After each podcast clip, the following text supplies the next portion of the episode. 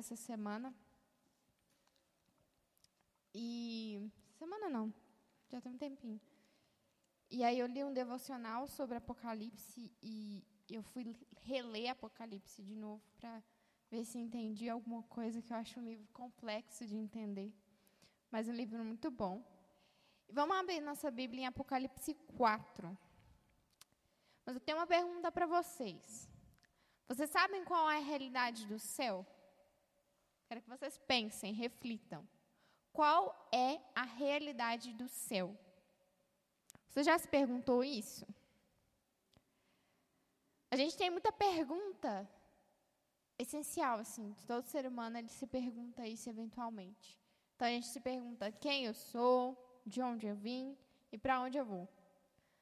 Claro que tem mais perguntas além dessas, tipo, em toda crise existencial, acho que a gente se pergunta alguma dessas, e, entre outras. Mas acho que essas três são mais marcantes. Então, quem eu sou fala a respeito da nossa identidade. De onde eu vim? Da criação.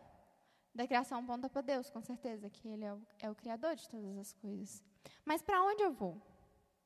E agora? E depois daqui? O que vem depois? Sabe? Também vem essa pergunta. E para o cristão, essas, as respostas dessas perguntas e de todas as outras, ela está na Bíblia. A Bíblia revela a nossa identidade, ela revela a identidade de Deus. Ela mostra também é, de onde a gente veio, lá em Adão e Eva, revelando a criação do mundo, revelando a história do povo judeu, Desde Abraão contando que todas as nações da terra seriam abençoadas por meio de Abraão, por meio do Cristo, daquele que viria para nos salvar. E Apocalipse finaliza com o final. Deus ele é tão perfeito que ele não deixa a gente perdido no meio, nem no final. Ele traz resposta para onde a respeito do final, de como que vai ser, porque o final da história já está escrito. Olha que legal. Imagina, teve uma vez que eu queria escrever, e aí eu fui perguntar para uma, uma autora de um livro que eu gostava. Eu era mais nova, né, bem fanfic e tudo mais. E aí eu perguntei para ela como que ela havia escrito aquele livro. Ela falou: "Ah, eu já tinha um final em mente". Então, para ela desenvolver toda aquela história, ela já sabia o que, que ia acontecer no final. Para que toda a restante da história tivesse o, aquele final aquele final fechado. E todo o resto fizesse sentido, porque aquele final ela já tinha determinado. E eu achei isso fantástico, porque eu acho que Deus ele, é, ele é meio assim. Ele falou: olha, vou escrever o início, mas eu também já vou deixar o final pronto. Porque o meio vai encaminhando para aquele final que já foi escrito. E eu vejo isso como um cuidado maravilhoso de Deus. Então, se você tem curiosidade para saber o que acontece no final, lê Apocalipse, é um bom livro. Apocalipse não significa o final do mundo, não.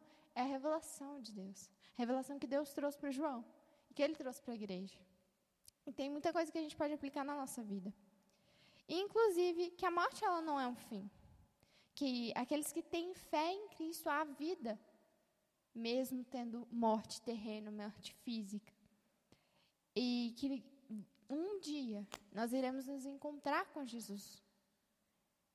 Sara, isso tem que gerar uma expectativa no nosso coração.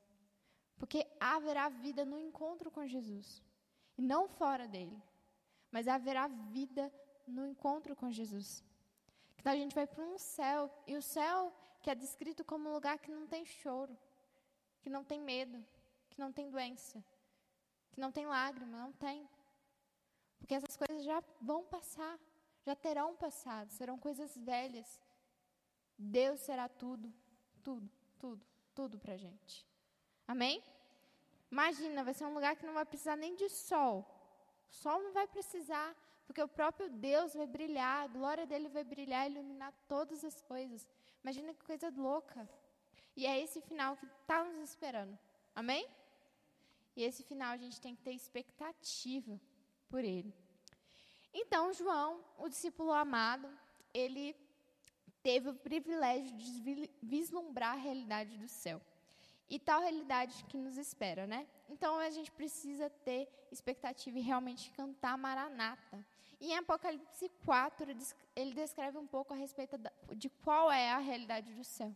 É claro que em outras passagens nos é revelada a mesma coisa, como por exemplo em Isaías. Isaías, quando ele foi levado numa visão, né, é, por Deus, ele viu o céu, ele viu a realidade do céu. Mas em, em Apocalipse, João também é levado à mesma realidade que Isaías. Então vamos ler. Apocalipse 4, a partir do verso 1. Diz: E quando olhei, vi uma porta aberta no céu, e a mesma voz que tinha ouvido antes, que tinha soado como poderoso toque de trombeta, falou comigo e disse: Suba para cá, e eu lhe mostrarei o que deve acontecer depois dessas coisas. E no mesmo instante fui dominado pelo Espírito, e vi um trono no céu e alguém sentado nele, e o seu rosto brilhava com as pedras de jaspe e sardônio e um arco-íris fumegante, fulgurante, como uma esmeralda envolvida, envolvia o trono. Esse trono estava rodeado por 24 tronos, com 24 anciões sentados neles, todos vestidos de branco, com coroas de ouro na cabeça. Do, de, no trono saíam relâmpagos e trovões, e haviam vozes nos trovões. Bem na frente, no trono, haviam sete lâmpadas acesas, que são os sete Espíritos de Deus. Diante do trono achava-se estendido um brilhante mar de cristal. Nas quatro lados do trono estavam quatro seres viventes cobertos de olhos na parte da frente e atrás. O primeiro deles, seres viventes, tinha a forma de um leão. O segundo parecia um boi. O terceiro é, tinha o rosto de um homem, e o quarto tinha a forma de uma águia, com suas asas abertas, como se estivessem voando. Cada um desses seres viventes tinha seis asas, e a parte central das asas deles estavam cobertas de olhos. Dia e noite eles viviam dizendo: Santo, Santo, Santo é o Senhor, Deus Todo-Poderoso, que era, que é e que há de vir. Verso 9. E quando seres viventes deram glória, honra e agradecimento ao que está sentado no trono, que vive para sempre, os 24 anciões caíram, caíram diante dele e adoraram aqueles que vivem eternamente. E depositaram suas coroas diante do trono, dizendo: Ó Senhor e Deus nosso, digno é de receber a glória, a honra e o poder, porque o Senhor criou todas as coisas. Eles, elas foram criadas e chamadas à existência por um ato da sua vontade. Esse versículo eu achei muito forte.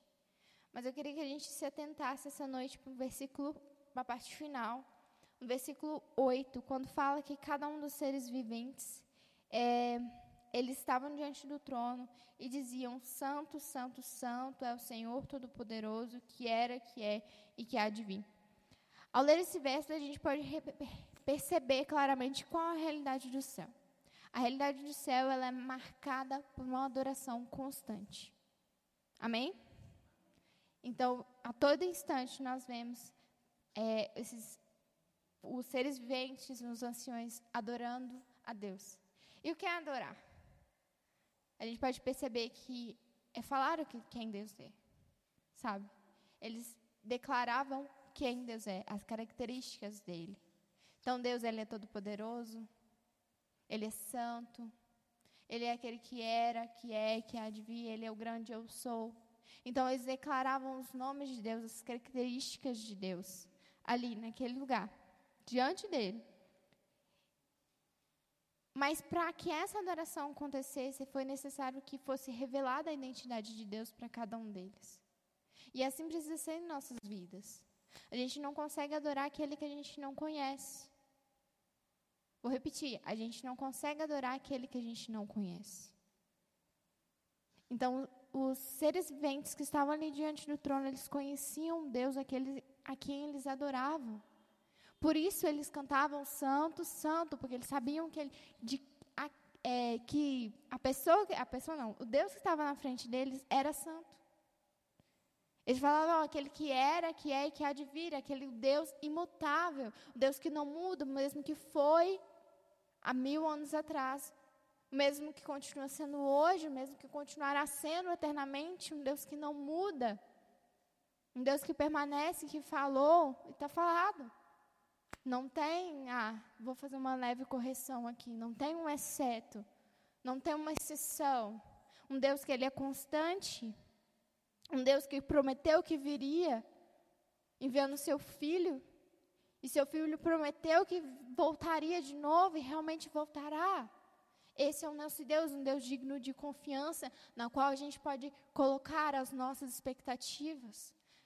Um Deus que a gente pode depositar os nossos medos, um Deus que a gente pode depositar os nossos sonhos, um Deus a quem a gente pode se entregar. Era diante desse Deus que eles estavam naquele momento. E diante desse Deus, eles adoraram. Mas mais uma vez entenda, não é possível viver a adoração da realidade do céu na terra sem conhecer Deus, sem saber quem Ele é. E isso demanda tempo de qualidade com esse Deus, intimidade com Ele, oração, leitura da palavra. Você não saberia que Deus ele é constante se você não lesse a palavra e Ele falasse, que Ele, ele mostrasse essa característica dele para a gente. E se você não saberia que Deus é um Deus paciente, se a gente não ter, caminhasse dia após dia experimentando a paciência e a longanimidade dele, de nos esperar, de mesmo quando a gente fala, não, Deus, deixa comigo, eu faço, eu dou conta. E ele esperar, um momento que a gente abre a porta do nosso coração e permita que ele faça a vontade dele. Amém? E o curioso é que é, o Espírito Santo trouxe para mim que foi-lhes revelada a identidade do próprio Senhor, para que eles pudessem adorar verdadeiramente. E lembrando disso, eu lembrei do que está escrito em João 4, 23. Vamos ler? João 4, 23. Lembrando que João é o escritor do, do Evangelho de João, e João também de Apocalipse. Então, acho que não é coincidência que o mesmo autor ele traz a, a essência da a realidade da adoração em dois livros diferentes, como uma revelação direta de Deus ali do céu e antes caminhando com o próprio Cristo na terra. Então, João traz essa, essa realidade da adoração, a realidade celeste, em, no Evangelho de João, e depois novamente ele traz em Apocalipse.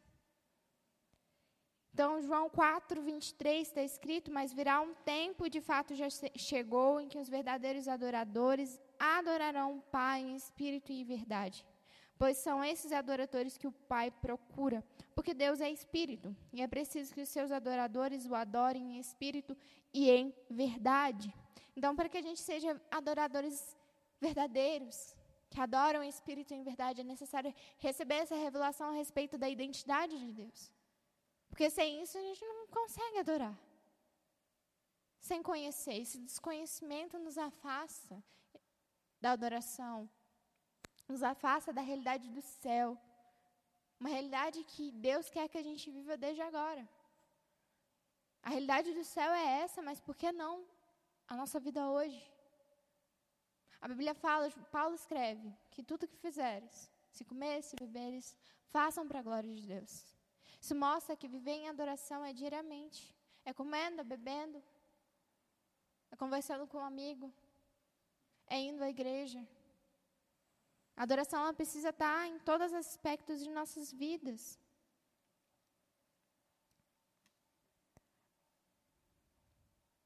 E ela ocorre por meio do Espírito, assim como está escrito aqui. Que, é,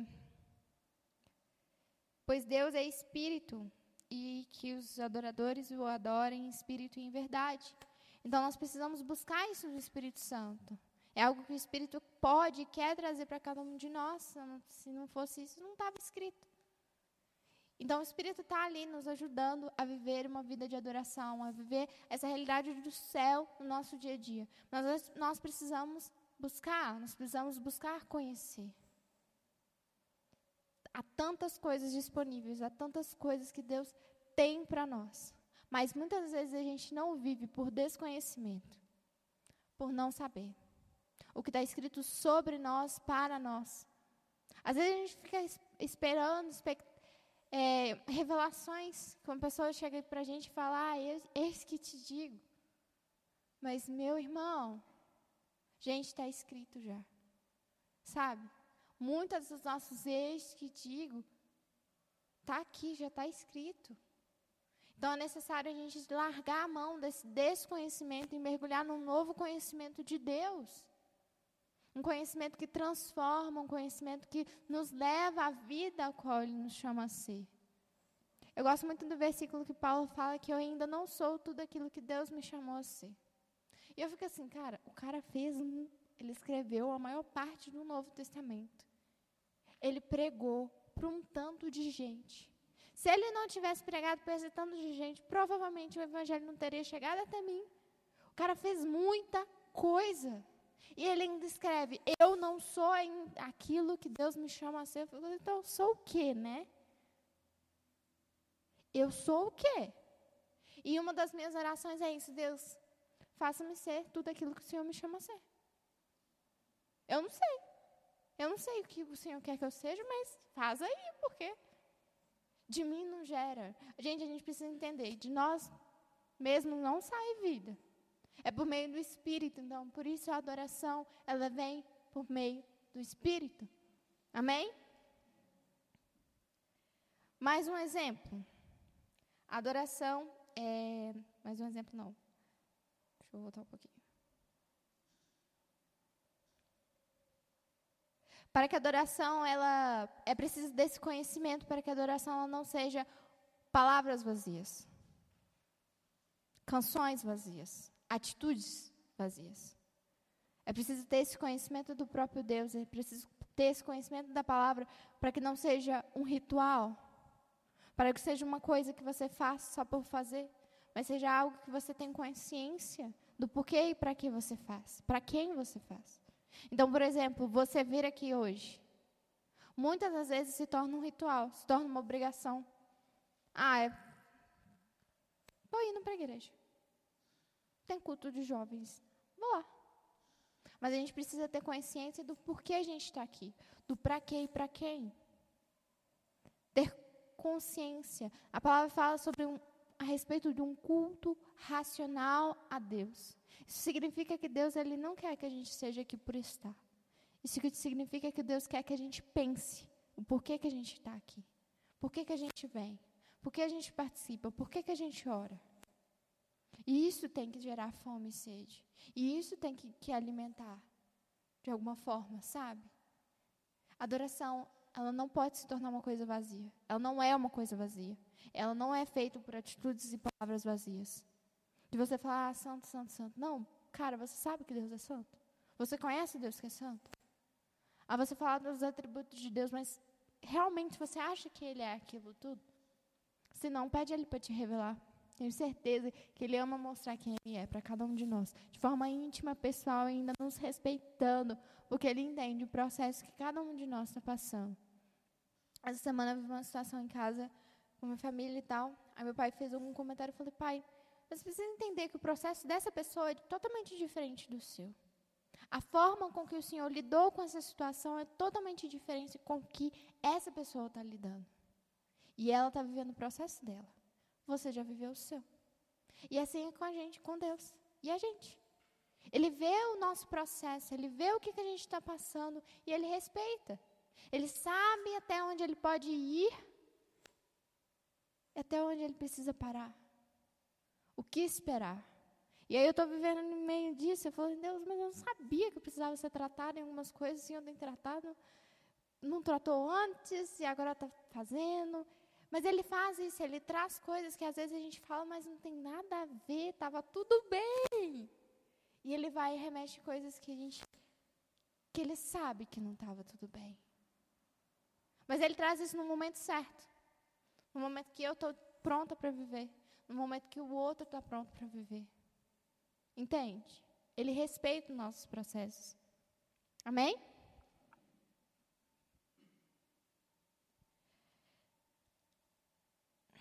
Então, vamos lembrar que a verdadeira adoração ela ocorre quando é primeiro, é revelada a identidade divina para cada um de nós, quando a gente tem consciência de, é, de quem nós adoramos, sabemos suas características, amamos sua identidade. E, dois, quando a gente se rende a quem Ele é. E o que é a rendição? Eu pesquisei um pouco e eu cheguei à conclusão que é entregar a si mesmo a Deus. Quando você se rende, você não está mais confiando nos seus próprios recursos, você não está confiando mais nos seus próprios esforços, você só está se doando a Deus. E o maior exemplo de rendição que a gente tem é Jesus. Jesus ele se entregou a Deus para que ele vivesse o propósito de, de Deus para a vida dele, que era a morte de cruz, que era a morte e a ressurreição. Esse era o plano de Deus para Jesus. E Jesus ele se entregou tão profundamente a Deus que esse propósito foi, ocorreu. Mas eh, foi necessária uma submissão, uma rendição total de Jesus a Deus em primeiro lugar, permitindo que a vontade soberana de Deus acontecesse na vida dele. E aí ele se rendeu e houve salvação por meio disso. Então que a gente possa se render e permitir que o plano que Deus tem para nós concretize em nossa vida. Realmente abrindo mão do controle, abrindo mão da nossa própria vontade e permitindo que a vontade dele seja real nas nossas vidas.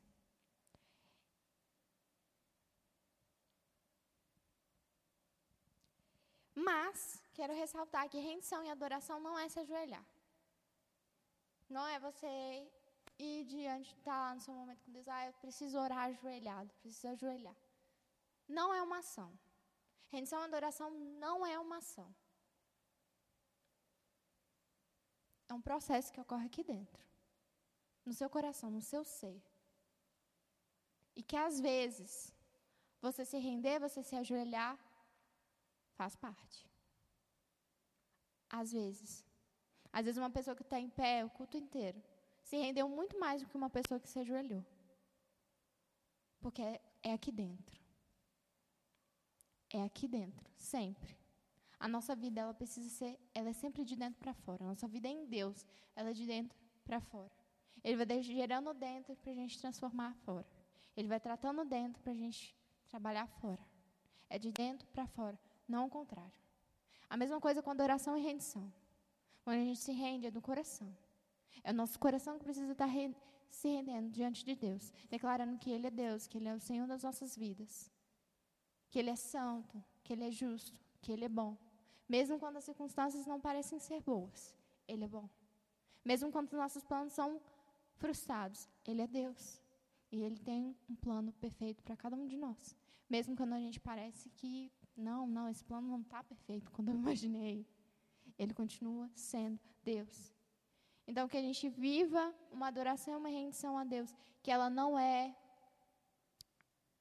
é do lado de fora, externa, religiosa, mas uma rendição que é verdadeira, que, é, que vem de dentro. E que se for para ajoelhar, se for para correr, se for fazer o que você quiser, mas tem que começar aqui dentro, tem que ser daqui de dentro. Essa é a adoração verdadeira. É em espírito e é verdade. O espírito é dentro, o espírito não é fora. O espírito está onde a gente está, amém, tá, mas ele está aqui dentro. E a obra mais importante é aqui dentro. E essa obra que Deus ele quer aprimorar e ele quer é, finalizar em nós. Amém? Glória a Deus. Vamos voltar para Apocalipse 4. Falei que a gente está. Pregação em Apocalipse 4.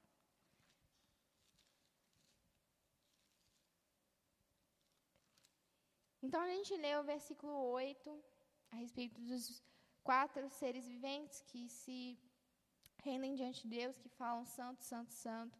E agora a gente vai falar sobre os 24 anciões, no verso 10. Então, os 24 anciãos caíam diante dele e adoravam aquele que vive eternamente e depositaram suas coroas diante do trono, dizendo: Ó Senhor e Deus nosso, digno é de receber honra, glória e poder, porque o Senhor criou todas as coisas, elas foram criadas e chamadas à existência por, por um ato da sua vontade. Então, além dessa questão da adoração no verso 8 que a gente é, entendeu hoje, todo mundo entendeu, né, gente? Vamos lá, se não entendeu, pode me chamar no final do culto, a gente conversa sobre. Mas, é, em Apocalipse, nos versos, do verso 10 até o 11, 10 e 11, fala a respeito dos 24 anciões que depositavam as suas coroas diante do trono.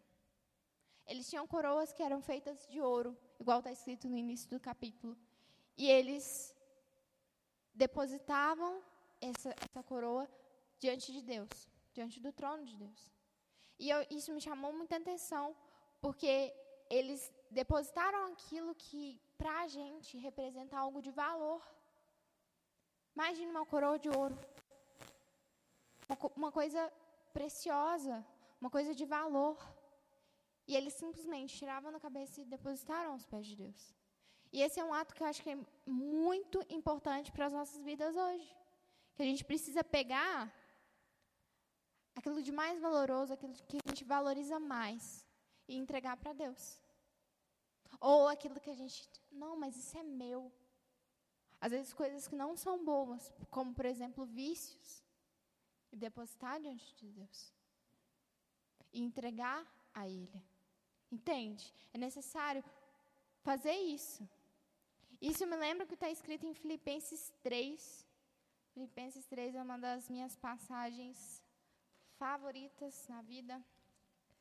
Então, fica aí de dica, leia Filipenses 3 todinho. Filipenses 3, 8 diz: Sim, não vou começar do 7. Filipenses 8, não, 8 não. Filipenses 3, 7. Estava com o versículo na cabeça. Filipenses 3, 7 diz: Entretanto, todas essas coisas que eu antigamente julgava muito valiosas, agora lancei-as todas fora, a fim de poder colocar minha confiança e esperança somente em Cristo. Verso 8. Sim, todas as coisas perdem o valor quando comparadas com o ganho inestimável de conhecer a Cristo, meu Senhor, eu pus de lado tudo o mais, achando que eu valia menos do que poder ganhar a Cristo e tornar-me um com Ele. Até aí. Então, os 24 anciões naquele momento, eles entendiam que Jesus, que Deus, que estava ali diante deles, era tão digno de honra, era tão valoroso, que as coroas deles perdiam valor. Que as coroas deles não significavam nada. Tem algumas versões que Paulo escreve que as outras coisas não perdem valor, mas são comparadas a esterco. São comparadas a, a cocô, gente, a bosta mesmo. São comparadas a nada diante de Deus, diante de Cristo Jesus. E naquele momento os anciões entenderam isso e colocaram aquilo que eles tinham de mais precioso aos pés de Deus. E o que de precioso a gente tem carregado? Que a gente acha que é de tanto valor mas que ainda não está aos pés de Deus. Que a gente ainda não considerou sem valor diante da oportunidade de conhecer a Deus e ser um com Ele. O que está ali tão agarradinho ao nosso ser, que tem nos impedido de viver esse nível de adoração, de entrega, de rendição ao nosso Deus. O que tem feito a gente impedido a gente de viver essa adoração? E essa rendição, essa entrega a Deus. Quero que vocês reflitam. O que você tem mais de precioso? O que você tem de mais precioso? Que precisa e pode ser depositado aos pés de Deus hoje? Às vezes, é nós mesmos. Estamos apegados aos nossos sonhos, à nossa vontade, à ideia de controle que a gente tem sobre as nossas vidas. Às vezes é a nossa vida financeira, os nossos sonhos do futuro, não sei. O que você tem de mais precioso? Sua vida por inteiro. Às vezes você tem se afastado do Senhor, tem vivido uma vida do seu jeito, fazendo a sua vontade. Mas essa noite o Senhor te chama a se entregar a Ele, a depositar seu coração, que é o bem mais precioso que você tem, é a coisa mais preciosa que você tem, e depositar aos pés da cruz hoje. Depositar ao único que é digno de receber a honra, a glória, a força, o poder, todo o agradecimento, a esse Deus. E é necessário a gente viver essa, essa, essa entrega todos os dias. E ao final do verso 11 está escrito que a razão da existência das coisas, de todas as coisas, de Apocalipse, tá, gente? Apocalipse 4, 11, está escrito que é, todas as coisas são chamadas à existência por causa da vontade de Deus. E está escrito, eu gosto muito da, gostei da versão da King James que diz, porque tu criaste todas as coisas e para teu prazer elas existem e foram criadas. E na versão da King James fala a respeito do prazer de Deus e que a gente foi criado para o prazer de Deus. E às vezes a gente essa, essa lógica tenta ser invertida na, no mundo que a gente está hoje. Que as coisas são feitas para o nosso prazer. Que as pessoas são feitas para o nosso prazer. Sabe, não é. Deus não é feito para o nosso prazer. A realidade é que nós fomos feitos para o prazer de Deus. Nós fomos feitos para o deleite de Deus. Já parou para pensar nisso? Muitas vezes a gente está preso por pensar, por agir, a partir do pressuposto de que as coisas são para o nosso prazer. Entende? Mas não são. Nosso prazer deve ser em Deus, porque o prazer dele está em nós. Entende? É preciso trazer essa mudança para nossas vidas. Por exemplo, eu acho o exemplo que eu penso é um pouco pesado, mas é o que está vindo, é a respeito da pornografia. Há um tempo atrás eu estudei um pouco a respeito da indústria pornográfica e eu penso muito isso, que a imagem que eles vendem, principalmente para os homens, é uma imagem de que a mulher está para o prazer deles. De que o corpo da mulher é para o prazer do homem. Entende? E eu acho que essa lógica é tão deturpada e traz tantas consequências ruins para os homens, para as mulheres na sociedade de hoje.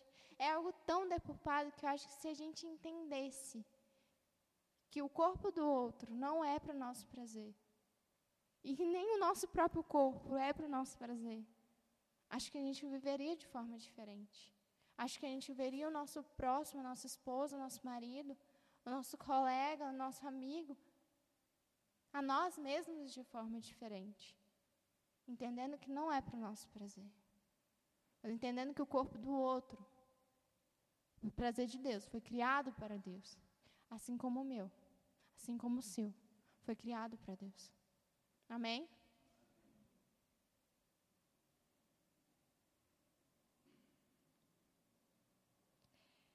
Por fim, vamos em Mateus 6, 9 que é a, o modelo de oração que Jesus deixou para a gente no Sermão do Monte. Mateus 6, 9 está escrito.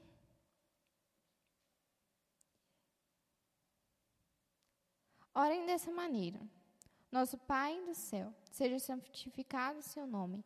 Venha o seu reino, que seja feita a sua vontade aqui na terra, como é feita no céu. Dê-nos hoje novamente o nosso alimento. Perdoa as nossas ofensas, tal como nós temos perdoado aqueles que nos ofenderam. Não nos deixe cair em tentação, mas livra-nos do mal. Amém. Vamos ressaltar o verso 10. Venha o teu reino, que seja feita a tua vontade, assim na terra como no céu. Como o céu não é um lugar de, de choro, não é um lugar de, de perturbação, de doença, de pecado, a vontade de Deus ela acontece ali. Aquilo é a vontade de Deus. O céu é um lugar onde a vontade de Deus ocorre sem qualquer impedimento.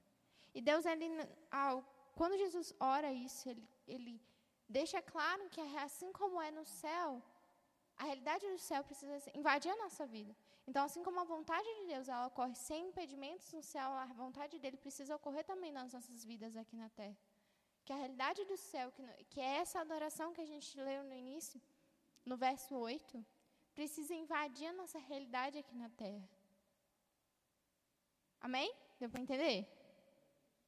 Então, que a gente possa viver a vontade de Deus, assim como ela no céu, assim, aqui na terra, e a realidade do reino, que é essa adoração, que é essa rendição completa, entregando aquilo que a gente tem mais precioso a Deus constantemente, porque eu creio que isso não aconteceu só no momento que João estava lá, mas isso acontece todos os dias, incansavelmente. Isso acontece para sempre. Então, assim precisa ser a nossa realidade hoje aqui na Terra. Buscando essa vontade de Deus, que ela seja feita sem empecilhos, sem a gente barrar que essa vontade seja real nas nossas vidas.